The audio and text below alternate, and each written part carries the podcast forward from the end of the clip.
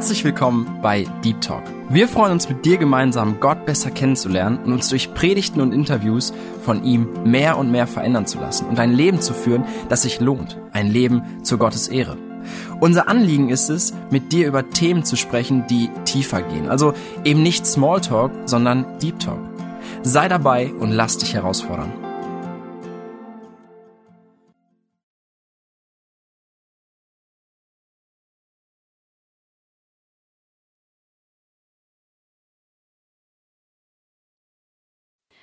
Herzlich willkommen zu einer neuen Folge von Deep Talk. Schön, dass du eingeschaltet hast, dass du dabei bist. Und ich freue mich sehr, dass wir heute auch einen Gast dabei haben. Mein Name ist übrigens Tina. Und ich werde auch nicht viel vorwegnehmen, sondern direkt mal fragen, wer bist du, wie heißt du, was machst du, wie alt bist du, stell dich gerne vor. Genau, ich bin Föber Müller. Ich komme aus Rumänien, ursprünglich aus Deutschland, aber lebe jetzt schon seit über 20 Jahren in Rumänien bin verheiratet und mit meinem Mann zusammen machen wir eine Arbeit unter den Roma-Kindern. Mhm. Das erklärt dann auch, warum du Deutsch kannst, wenn genau. du aus Deutschland kommst ursprünglich. Wie alt bist du denn? 25. Okay. Uns wird auch richtig interessieren, wie du zum Glauben an Jesus Christus gekommen bist. Vielleicht magst du uns da ein bisschen mitnehmen. Sehr gerne.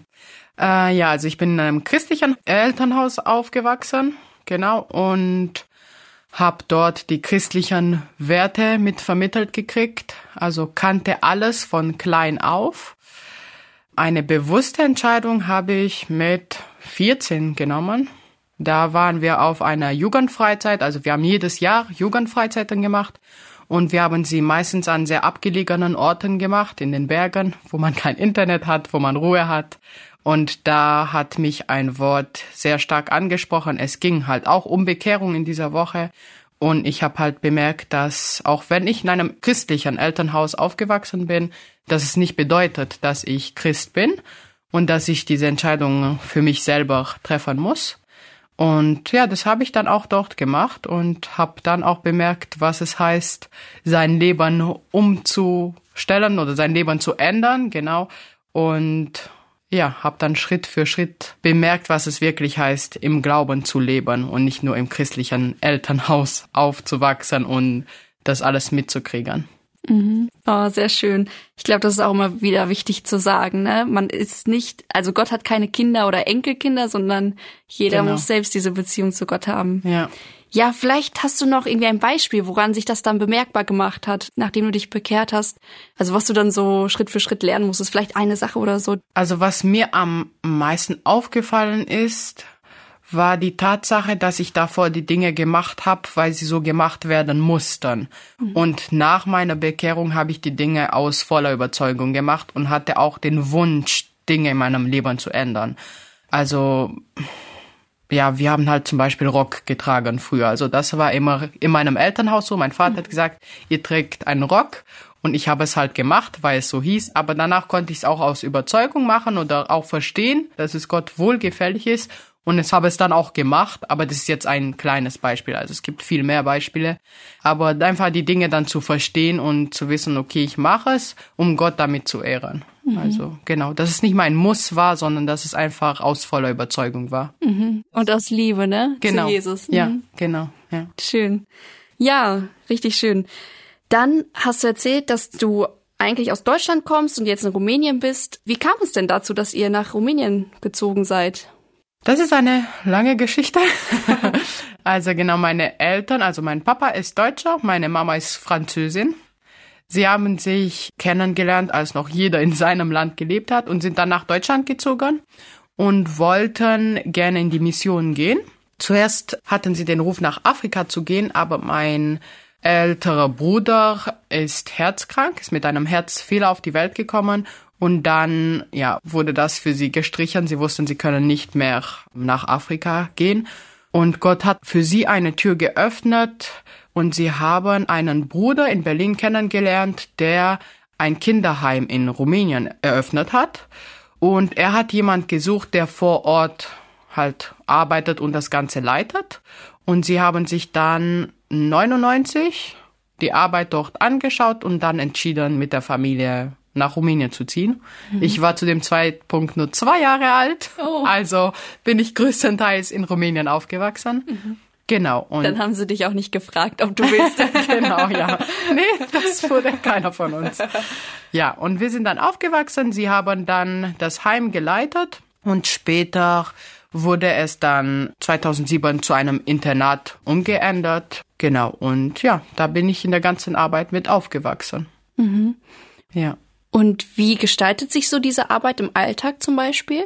Also hm, jetzt als Internat haben meine Eltern halt, sie haben Kontakt zu mehreren Gemeinden in Rumänien und sie haben dann halt geschaut, okay, wo gibt's arme Kinder, die aber schon christlichen Hintergrund haben, sei es, dass die Eltern christlich sind oder die Großeltern. Mhm. Und die haben dann halt mit den Gemeinden geschaut, okay, können wir da helfen? Die Kinder kommen dann in, ins Internat. Sie leben in der Schulzeit dann dort gehen halt morgens zur Schule und wohnen dann so in kleinen Gruppen, als kleine Familie halt. Und ja, die gehen zur Schule, haben eine Hausaufgabenbetreuung, man macht Freizeitbeschäftigung mit ihnen und sie leben halt sozusagen das ganze Jahr im Internat, aber in den Ferien können sie halt immer wieder nach Hause zu ihren Eltern, damit der Kontakt zu den Eltern immer noch da bleibt. Mhm. Genau. Also das sind nicht unbedingt alles nur Waisen oder so? Nein, es sind teilweise Halbwaisen, aber teilweise haben sie auch beide Eltern noch. Aber dann liegt es halt meistens daran, dass die Eltern sagen, okay, wir können, wir haben nicht die finanziellen Mittel, die Kinder großzuziehen und wir möchten gerne, dass jemand, ja, das übernimmt. Und ja, es ist sehr wichtig, dass sie den Kontakt zur Familie und zum Hintergrund noch haben. Also wo es voll Waisen sind, selbst da gehen sie zu den Großeltern oder man sucht eine Verwandtschaft, wo sie hingehen können. Mhm. Damit sie halt auch wissen, okay, ich komme davon, also aus diesem Hintergrund und habe jetzt eine Chance gekriegt. Aber das ist halt meine Familie, genau. Mhm.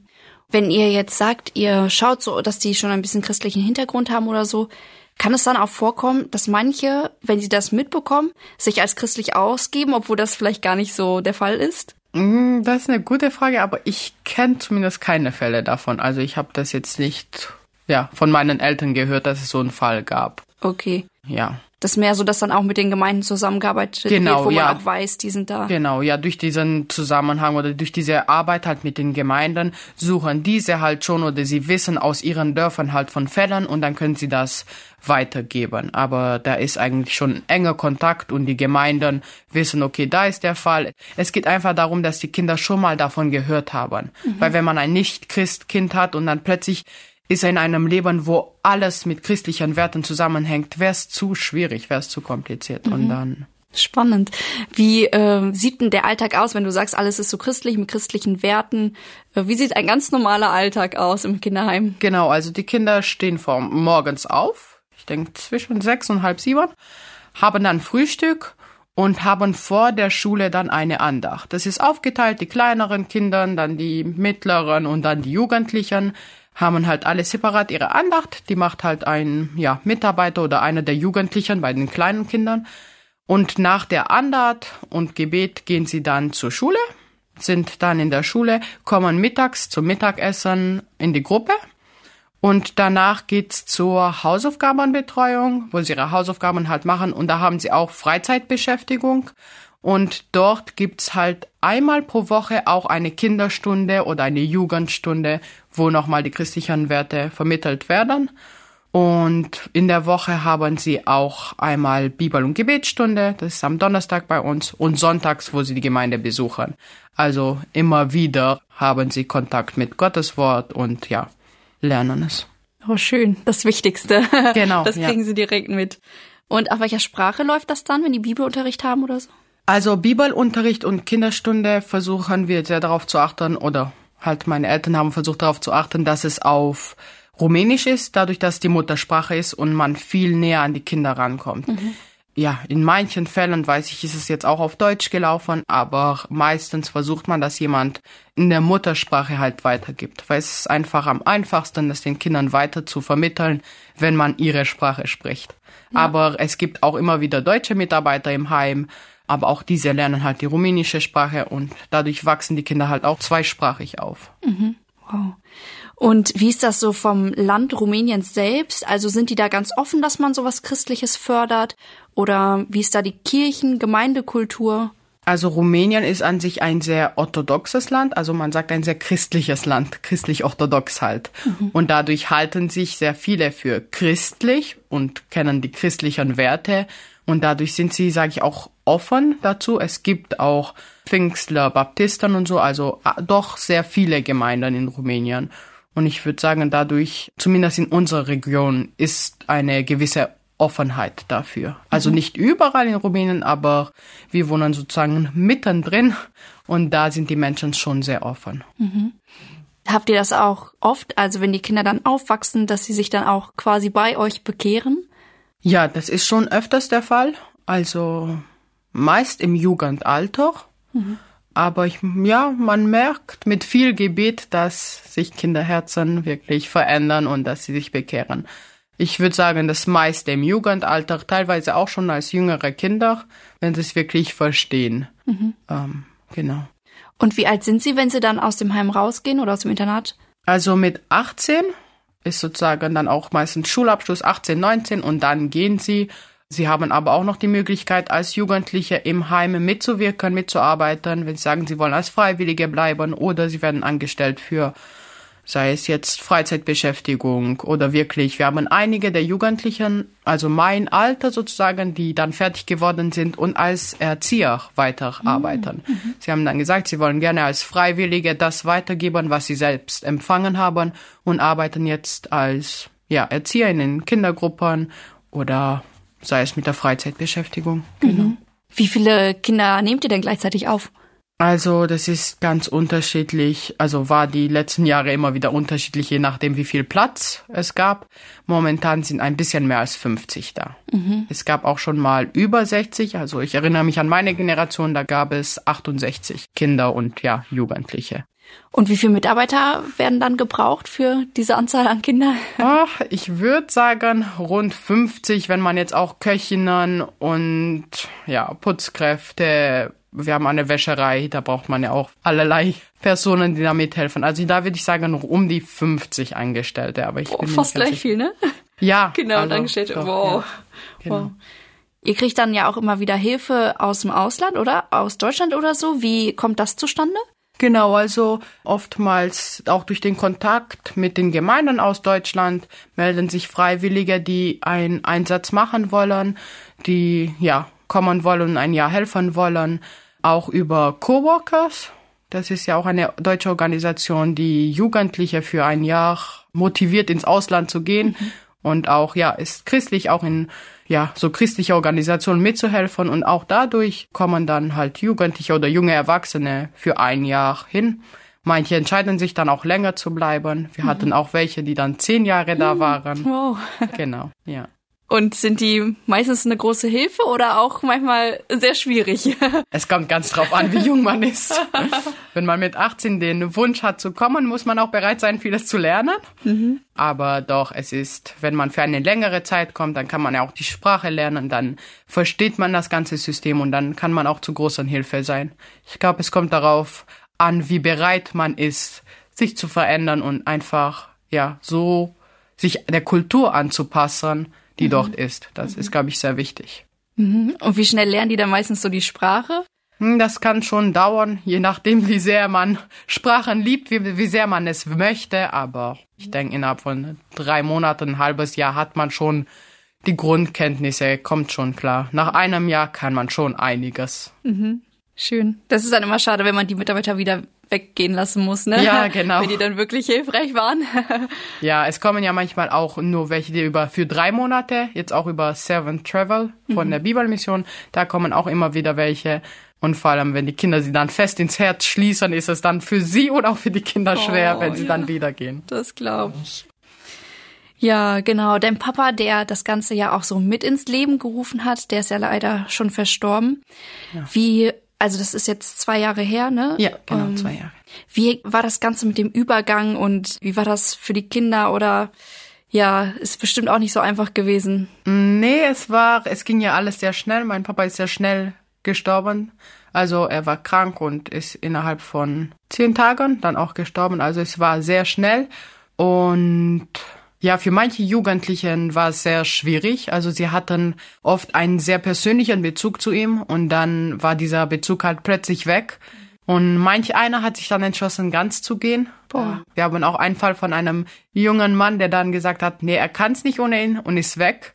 Und nach einem Jahr kam er dann zurück und hat ans Erzieher angefangen. Und Boah. das ist ja sehr schön, das zu sehen.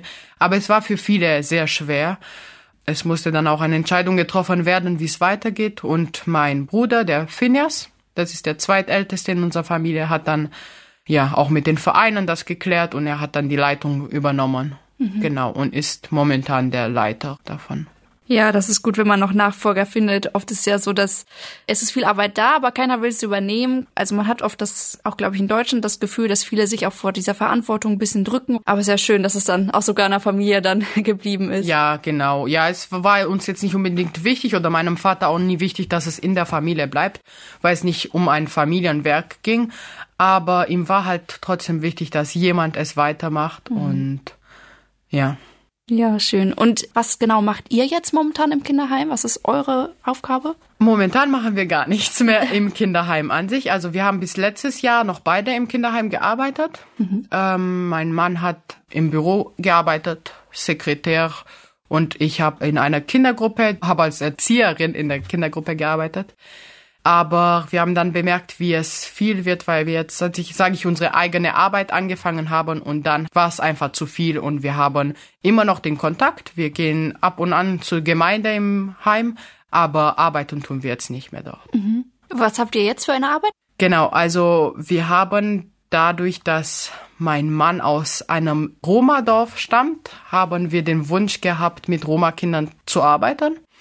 Also was heißt das, den Kindern einfach die Hoffnung und die Perspektive auf eine Bildung zu schenken. Oftmals werden Romas in Rumänien sehr stark diskriminiert.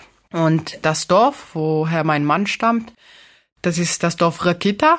Und das ist ein Dorf, wo eigentlich Rumäne und Zigeuner zusammenleben. Man muss da auch sagen, Romas oder Zigeuner sind auch Rumänen von der Nationalität. Es ist eine Ethnie, es ist eine Kultur, aber sie sind trotzdem Rumänen. Und dieses Dorf ist einfach in zwei geteilt. Im oberen Teil leben halt die Rumänen und im unteren Teil die Romas. Und ja, das Dorf wird schon sehr stark diskriminiert. Also an sich in Rumänien, ich denke auch in anderen Ländern gibt's diese Diskriminierung immer noch. Und mein Mann ist dort aufgewachsen, kannte das. Er hatte dann die Chance, da rauszukommen weil sein Vater im Dorf eine Gemeinde, also er hat in seinem eigenen Haus Leute eingeladen, um sich halt unter christlichen Geschwistern zu treffen. Und dadurch hat mein Vater ihn kennengelernt. Und dann hat er Dani, meinem Mann, angeboten, in einer jungen WG im Heim zu leben, um halt näher zur Schule zu sein. Die Busverbindungen zu dem Dorf waren sehr schlecht und so hat er die Möglichkeit gehabt, im Heim, im Internat mit den Jungs zusammenzuleben und er war näher an der Schule und ist am Wochenende dann trotzdem immer wieder nach Hause, weil er war ja jetzt nicht im Internat als Kind, sondern er ist einfach dann mit hingestoßen, als er älter war. Genau, und dadurch habe ich auch meinen Mann kennengelernt. Mhm. Und wir hatten dann den Wunsch, diese Arbeit zu machen, indem wir Kindern einfach die Hoffnung schenken und ihnen helfen bei den Hausaufgaben, damit sie in der Schule besser vorankommen. Mhm. Also dadurch, dass sie halt diskriminiert werden, wird in der Schule, werden sie zur Seite geschoben. Sie gehen in den rumänischen Teil des Dorfes und dort machen die Lehrer viel mehr mit den rumänischen Kindern, aber nicht mit den Roma-Kindern. Und ja, dann hatten wir halt diesen Wunsch, ihnen halt zu helfen, dass sie dann auch vorwärts kommen in der Schule. Wow, voll die schöne Sache, die ihr da macht. Also, dass ihr auch so ein Herz dafür habt. Ich glaube, das braucht man auch. Und wahrscheinlich auch die Nahbarkeit, dadurch, dass der Mann selber von dort kommt, dass sie auch Vertrauen zu euch haben oder so. Genau, ja. Dadurch, dass sie ihn kennen, ist da ein ganz anderer Bezug da. Mhm. Sie wissen, okay, es ist nicht jemand Fremdes, der uns was lehren will, der es besser weiß, sondern es ist jemand von uns, der halt vielleicht mehr erreicht hat und der uns diese Chance auch geben möchte. Mhm. Könnt ihr da schon ein bisschen Frucht sehen oder so, dass, dass es denen wirklich weiterhilft oder dass die total dankbar sind oder wie sieht das aus? Also es ist schwieriger. Wir machen jetzt die Arbeit seit eineinhalb Jahren. Wir haben einfach langsam damit angefangen mit einigen Kindern, wo die Eltern den Wunsch hatten, Hausaufgaben zu machen haben gesagt, wir helfen ihnen. In der Zwischenzeit sind es 25 Kinder. Die Nachfrage ist sehr groß. Die Eltern möchten es unbedingt. Aber das Problem, das ja die Kultur mit sich bringt, ist, dass, dass die Kontinuität fehlt. Also der Wunsch ist da. Es kamen viele zu den Einschreibungen, selbst mehr als dass wir Plätze hatten. Und mit der Zeit lässt es halt nach. Die Kinder wollen nicht zur Schule, wollen nicht zur Hausaufgabenbetreuung, was verständlich ist. Und die Eltern sagen, okay, bleib zu Hause. Und die Eltern selber haben keinen Schulabschluss. Sie haben, manche haben nicht lesen und schreiben gelernt. Aber sie meinen, okay, ich komme so durchs Leben, ja, er kann später lernen. Und die Bildung, die Erziehung ist nicht so wichtig, ist kein so wichtiger Punkt. Und dadurch wird das auch nicht zur nächsten Generation vermittelt. Und ja, die Kinder kommen, wenn sie kommen wollen. Wenn nicht, dann kommen sie eben nicht. Gehen zum Gottesdienst, wenn sie wollen. Gehen zur Schule, wenn sie wollen. Und ja, deswegen der Wunsch ist da. Sie wollen es. Man merkt, okay, hier, sie schicken die Kinder, aber mit der Zeit sieht man, wo wirklich der Wunsch vorhanden ist und wo es einfach nur am Anfang da war und die Eltern dann sagen, ja, komm, wenn du keine Lust hast, gehst halt nicht mehr hin. Mhm. Oh, das ist ja wirklich schade, dass sie da so sich selber ein bisschen auf den Weg verbauen, ne? Obwohl da schon Leute wie ihr da seid, die helfen wollen. Ja. Ja. Warum macht ihr denn ausgerechnet etwas mit Roma-Kindern? Also, was treibt euch an? Was ist die Motivation dazu? Genau, also ich hatte ja schon mal erwähnt, dass mein Mann aus dem Dorf kommt, aber die Roma-Kinder werden in Rumänien sehr stark diskriminiert. Und es ist halt wirklich so, dass sie schon in die Grundschule gehen und die Lehrer sich bewusst entscheiden, ihnen nicht zu helfen, etwas nicht mit ihnen zu machen. Und ich finde das halt krass, wenn man denkt, ich bin selber jetzt ausgebildete Lehrerin und ich denke mir so, okay, ich liebe es, Kindern zu helfen. Und wie kann man einem Kind Bildung verwehren? Und ja, das ist für uns ein Ansporn, den Kindern einfach zu zeigen, okay, ihr könnt geliebt werden, ihr könnt wirklich lernen und deswegen die Hausaufgabenbetreuung, dass wir sagen, okay, wir arbeiten mit euch, wir helfen euch, dass ihr wieder aufholt, was ihr nicht könnt. Manchmal haben sie einen Schulabschluss und können nicht lesen und schreiben. Sie werden durch die Schule durchgeschoben und ist klar, dass dann ein junger Erwachsener, der nicht lesen und schreiben kann, nicht viel im Leben erreicht und weiter diskriminiert wird, weil ja, wenn man nicht lesen und schreiben kann, dann machen sich die Leute über einen lustig. Und das ist für uns eine der größten Motivationen zur Arbeit, also zu der Arbeit, die wir machen, dass wir sagen, okay, wir wollen euch helfen, in der Schule klarzukommen und dann auch Gottes Wort auf eine Basis zu stellen, die da ist. Oftmals haben sie den Wunsch, bekehren sich, aber wenn du nicht lesen kannst, kannst du die Bibel nicht lesen. Und das ist halt, das hängt alles zusammen. Also die Erziehung, die Bildung und Gottes Wort, das passt nicht zusammen, wenn eines davon nicht da ist. Und deswegen halt haben wir gesagt, wir fangen mit der Hausaufgabenbetreuung an, helfen ihnen da Fortschritte zu machen und parallel durch Kinderstunden, durch die Kinderfreizeiten machen wir dann, bringen wir halt auch Gottes Wort in die Arbeit mit rein und die Kinder können auf einer festen, auf einem festen Fundament halt auch dann lernen, was es heißt, im Glauben zu wachsen, was es heißt, ja, einfach Gott kennenzulernen und diesen Glaubensweg zu gehen. Mhm. Und könnt ihr das Ganze auch auf Rumänisch machen oder haben die eigentlich eine andere Muttersprache, die Roma? Nee, äh, wir machen es auf Rumänisch. Es gibt tatsächlich Romas, die halt ihre eigene Sprache haben, also Roma nennt man sie auch. Mhm. Aber auch bei den Romas ist es so, dass es mehrere ja, Arten oder mehrere kleine Völker, kleine Gruppen gibt. Und da, wo wir mit den Kindern arbeiten, da sprechen eigentlich keiner der Romas ihre Sprache, sondern die sprechen alle Rumänisch. Mhm. Und dadurch machen wir die Arbeit auf Rumänisch. Mhm. Ja. Was ich auch jetzt richtig spannend finde, das hast du jetzt nur so nebenbei erwähnt, dass du deinen Mann halt dann im Kinderheim auch kennengelernt hast. Erzähl doch mal gerne ein bisschen genauer, wie das so war, wie ihr euch ineinander verliebt habt. Genau, also er kam, als er 14 war, kam er dann, hat in der jungen WG gelebt da habe ich ihn auch kennengelernt. Wir hatten in der ersten Zeit nicht viel miteinander zu tun. Also dadurch, dass er dann auch mit der Jugend mit dabei war, habe ich ihn immer wieder gesehen. Er kam dann aber auch öfters zu den Jugendfreizeiten und ja, da habe ich schon ein Auge auf ihn geworfen. genau. Und aber näher kennengelernt haben wir uns zum ersten Mal, als wir beide 17 waren. Ich glaube, ich war 17, er 18. Er war schon 18, genau. Und er hat damals im Büro gearbeitet, im Sekretariat. Und ich habe mit den Kindern die Freizeitbeschäftigung gemacht und da sind wir uns sehr oft über den Weg gelaufen. Genau, und ja, zu dem Zeitpunkt wollten wir eine Beziehung eingehen, aber mein Vater hatte mir damals abgeraten. Er hat gesagt, er möchte es nicht, ich bin noch zu jung. Und ich habe damals gesagt, okay, ich mache es nicht und bin dann für ein Jahr, für ein Auslandsjahr nach Ägypten gegangen. Wow. Genau, da war ich zehn Monate auch durch Coworkers in Ägypten, habe dort mein Auslandsjahr gemacht, kam zurück und in der Zeit, wo ich mein Auslandsjahr gemacht habe, war mein Mann ein Jahr in der Bibelschule. Dann war ich wieder im Land und er ist ein Jahr weggegangen und hat als Fahrer gearbeitet, also eine Spedition aus Rumänien und hat in ganz Europa ist er hin und her gefahren. Also haben wir uns zwei Jahre lang nicht gesehen und im dritten Jahr kam er zurück und hat mit dem Studium angefangen, wo ich auch angefangen habe, also in der gleichen Stadt in Sibiu. Er hat halt Tagesstudium gehabt und ich als Fernstudium. Und als Fernstudentin habe ich immer wieder Fahrten nach Sibio gesucht und bin des Öfteren mit ihm mitgefahren. genau. Und da haben wir uns wieder neu kennengelernt. Haben auch gesehen, dass wir ein bisschen anders sind wie vor drei Jahren. da waren wir schon älter. Ja, und da, ich glaube, das waren ein bisschen viele Fahrten und viele Gespräche und ja, da hat's Klick gemacht. Genau. Und dann hattet einfach auch nichts mehr dagegen. Ja, mein Vater war, er hatte, war auch ein bisschen dagegen, oder was heißt dagegen? Er hatte immer die Sorge, dass die kulturellen Unterschiede zu groß sind. Und auch jetzt, also, wo wir uns dann neu kennengelernt haben, hatte er immer noch, ja, Bedenken. Und es war schwierig für ihn, es zu akzeptieren. Er kennt es, wie es, was es heißt, eine Ehe zwischen zwei Kulturen zu haben. Und er sagt, es kommen Punkte, wo es einfach schwierig ist. Mhm. Aber wir wussten, wir haben Gottes Segen und wir hatten auch den Frieden darüber. Mhm. Und genau, ja, wir haben uns erst nach dem Tod meines Vaters verlobt.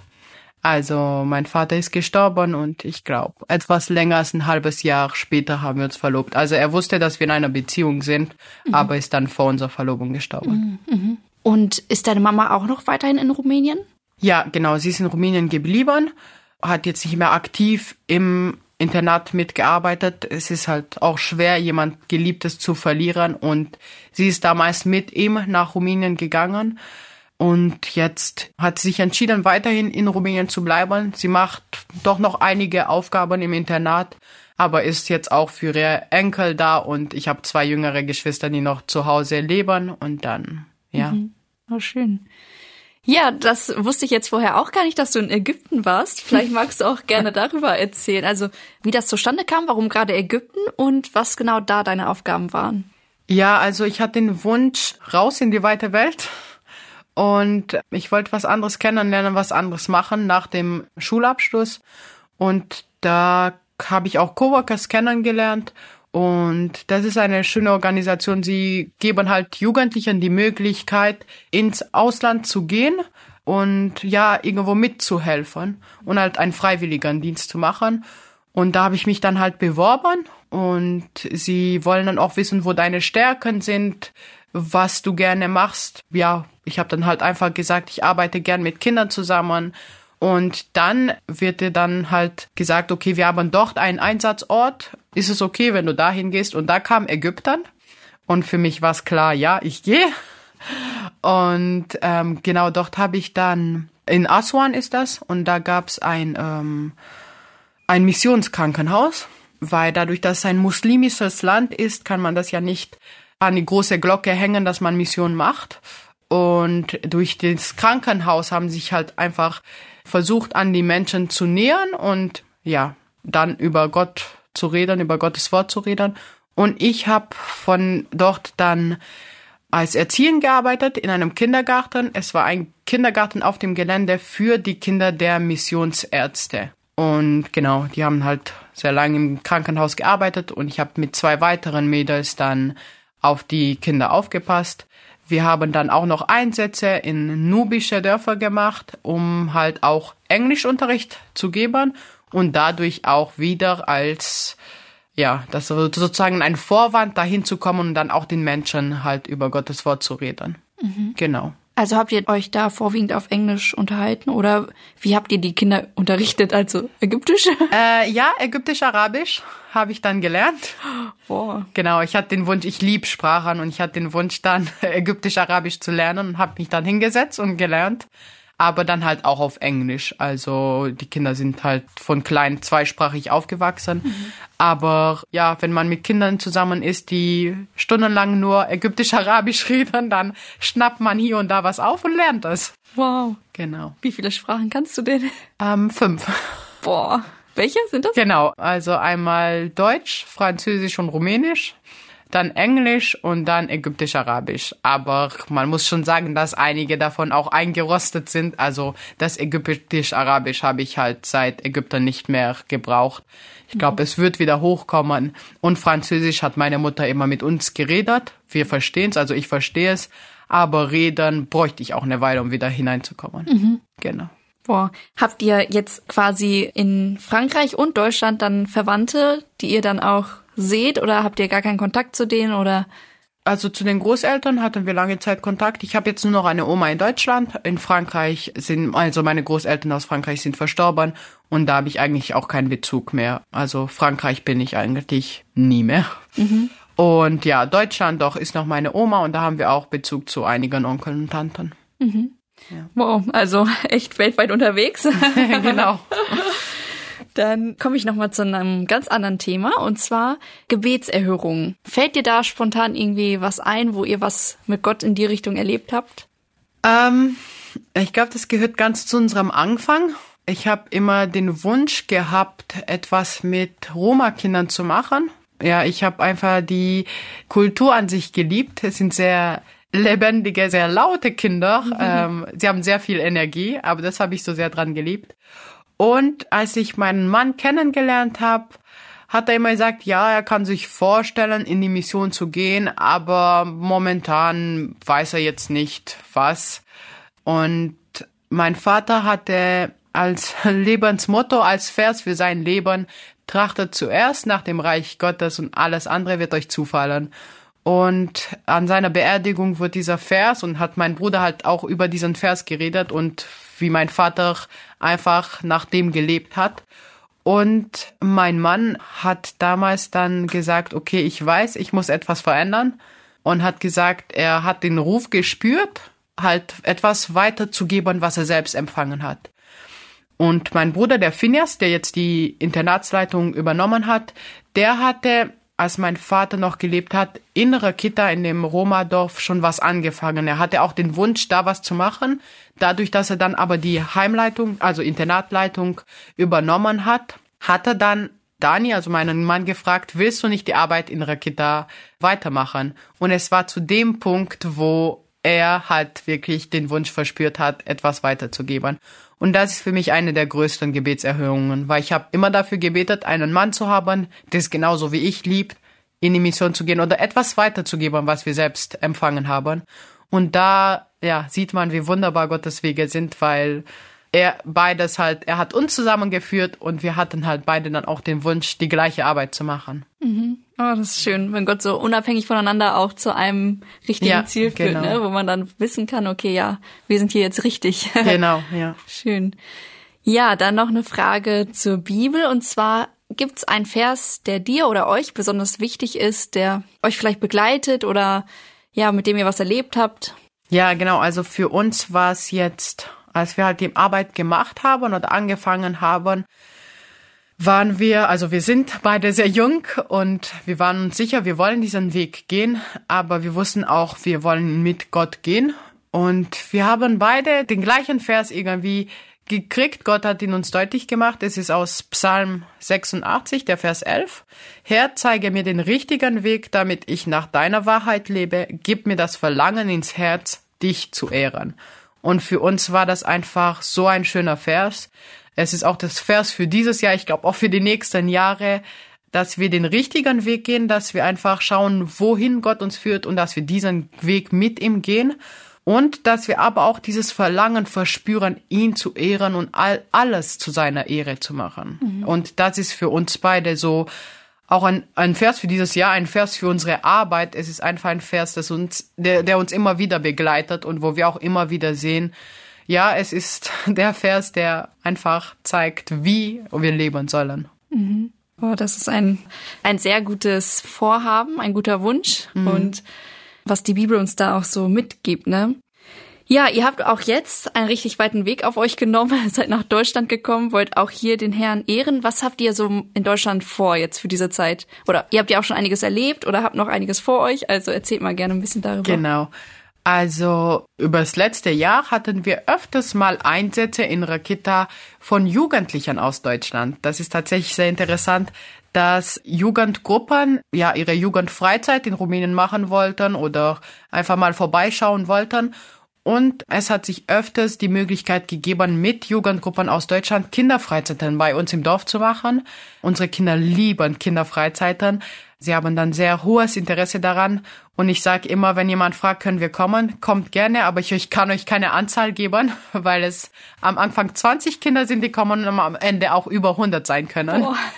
Ja, genau. Wir hatten letztes Jahr eine Jugend aus Bielefeld da und ich hatte die gleiche Frage, wie viele Kinder, wie viel, auf wie viele Kinder sollen wir uns vorbereiten? Ich habe gesagt, ich weiß es nicht. Am ersten Tag waren es 25 und am zweiten waren es schon über 100. genau, also das Interesse ist sehr hoch. Und wir hatten dann mehrere Jugendgruppen, die über das Jahr zu uns kamen. Und wir wollten gerne die Gemeinden dahinter kennenlernen, auch wissen, okay, woher kommen diese Jugendliche, woher dieser Wunsch zu kommen und zu dienen, weil für uns ist es auch eine Art zu dienen, zu sehen, wenn Jugendliche sagen, hey, wir wollen was machen, wir wollen eine Woche kommen und euch helfen. Viele der ähm, jungen Männer haben dann auch auf dem Bau geholfen. Und genau, dann haben wir entschieden, jetzt hierher zu kommen und diese ganzen Gemeinden zu besuchen. Es sind einige gewesen. Und ja, deswegen sind wir dann durch halb Deutschland rumgereist, um die Gemeinden kennenzulernen und auch den Jugendlichen und der Gemeinde zu zeigen, okay, das ist entstanden nachdem ihr bei uns wart und ja auch durch die Unterstützung der meisten Gemeinden. Viele der Gemeinden unterstützen unsere Arbeit und ja, wir wollen einfach den Kontakt herstellen zu den Menschen dahinter und auch einfach zeigen, okay, das ist bis jetzt hier und dort entstanden, genau. Mhm. Oh, das ist so gut. Manchmal tut man Dinge und man weiß nicht, was ist daraus geworden, ne? Aber wenn ihr dann wirklich fahrt und denen auch ein bisschen zeigt, was daraus entstanden ist, ich glaube, das ermutigt auch sehr, vielleicht auch gerade weiterzumachen. Genau, ja. Mhm. Okay, dann noch eine Frage zum Schluss. Was sind Dinge, die dich ermutigen? Das Lachen der Kinder. Ich liebe es zu sehen, wie Kinder sich erfreuen mit kleinen Dingen. Also ein Beispiel ist, dass wir im Herbst eine Freizeit gemacht haben, alleine oder ja, wir hatten Hilfe aus Deutschland, aber es war nur mit unseren Kindern, also mit den Kindern, mit denen wir die Hausaufgabenbetreuung machen, 25 Kinder. Und wir haben an einem Tag entschlossen, Lagerfeuer zu machen weil sie das nicht kennen. Sie kennen klar, was ein Feuer ist, aber nicht dieses Lagerfeuer-Feeling, daneben zu sitzen. Wir haben Schokolade genommen und Marshmallows und über dem Feuer schmelzen lassen. Wir haben Stockbrot gemacht. Und am Ende kam ein Mädchen oder am, am nächsten Tag kam ein Mädchen zu uns und hat gesagt, können wir den Abend wiederholen? Es war der schönste Tag in meinem Leben. Wow. Und das aus einem Kindermund zu hören, ist für uns einfach wow zu hören, okay, es war der schönste Tag meines Lebens, dass ich ein einfaches Lagerfeuer gemacht habe und das Kind eine Chance hat, ein Stockbrot zu machen.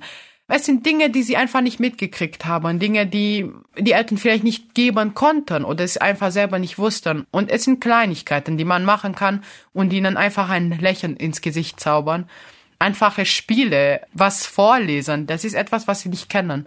Und dann immer das Lächeln zu sehen, die Freude darin, das ist für uns die größte Ermutigung in der Arbeit. Oh, richtig schön zu hören, wie ihr da zum Segen sein könnt. Habt ihr auch am Lagerfeuer Lieder gesungen?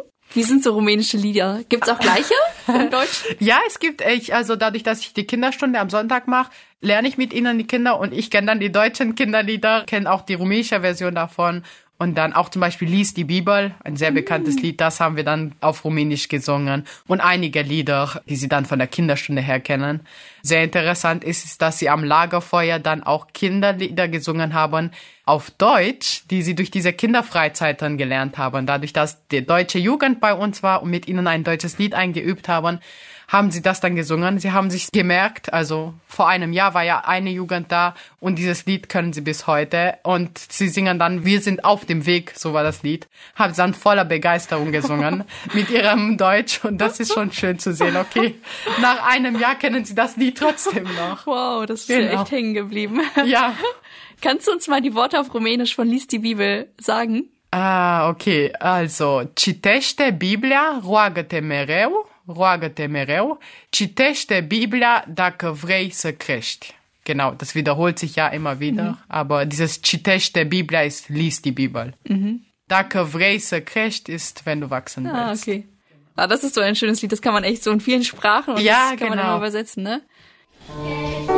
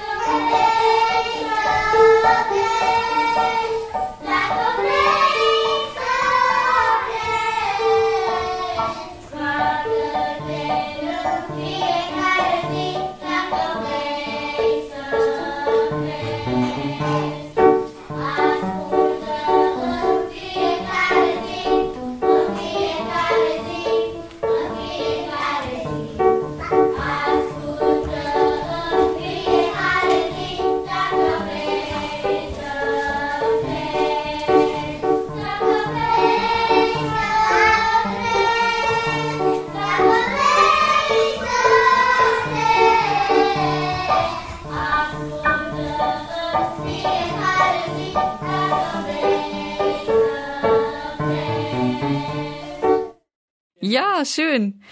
Dann würde ich mich an dieser Stelle einfach mal bedanken, dass du so offen warst, auch hier Zeugnis zu geben, auch von eurer Arbeit zu berichten. Und noch eine Sache, vielleicht habt ihr auch Anliegen, für die wir beten dürfen. Die Zuhörer, wenn sie das jetzt hören, wofür sollen wir speziell beten? Ah, sehr gerne, ja. Unser größtes Anliegen ist, dass eine Kontinuität da ist, dass der Wunsch da ist, dass die Eltern erkennen, was für Möglichkeit das für ihre Kinder ist, was oftmals halt nicht der Fall ist und dass sie dann wirklich, ja, dass da eine Veränderung entsteht, dass die Eltern verstehen, wie wichtig Bildung ist und dass sie die Kinder zur Schule, zum Gottesdienst schicken. Also das ist eine der größten Schwierigkeiten in unserer Arbeit und das ist ein sehr großes Gebetsanliegen, dass da einfach der Wunsch auch bei den Eltern entsteht, dass ihre Kinder dass die Kinder was lernen.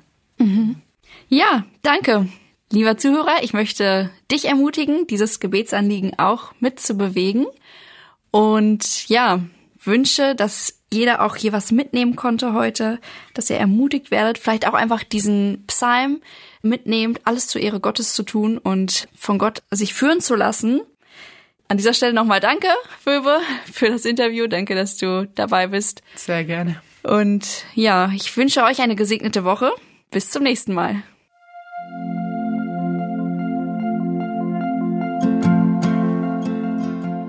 Schön, dass du heute dabei warst. Wenn es für dich ein Segen war und du etwas mitnehmen konntest, dann teile Deep Talk gerne mit deinen Freunden und fühle dich frei, auch uns ein Feedback zu schreiben. Wir würden uns da sehr darüber freuen.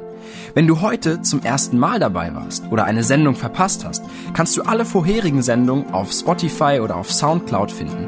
Mehr Infos über Deep Talk oder Segenswelle allgemein findest du auf www.segenswelle.de oder auf unserem Instagram-Feed, auch unter Segenswelle zu finden. Falls du Fragen und Anregungen, zum Beispiel Themenvorschläge hast, schreib uns gerne. Wir wünschen dir noch eine gesegnete Woche mit den Worten aus Kolosser 3, Vers 17. Und was immer ihr tut, in Wort oder Werk, das tut alles im Namen des Herrn Jesus und dankt Gott dem Vater durch ihn.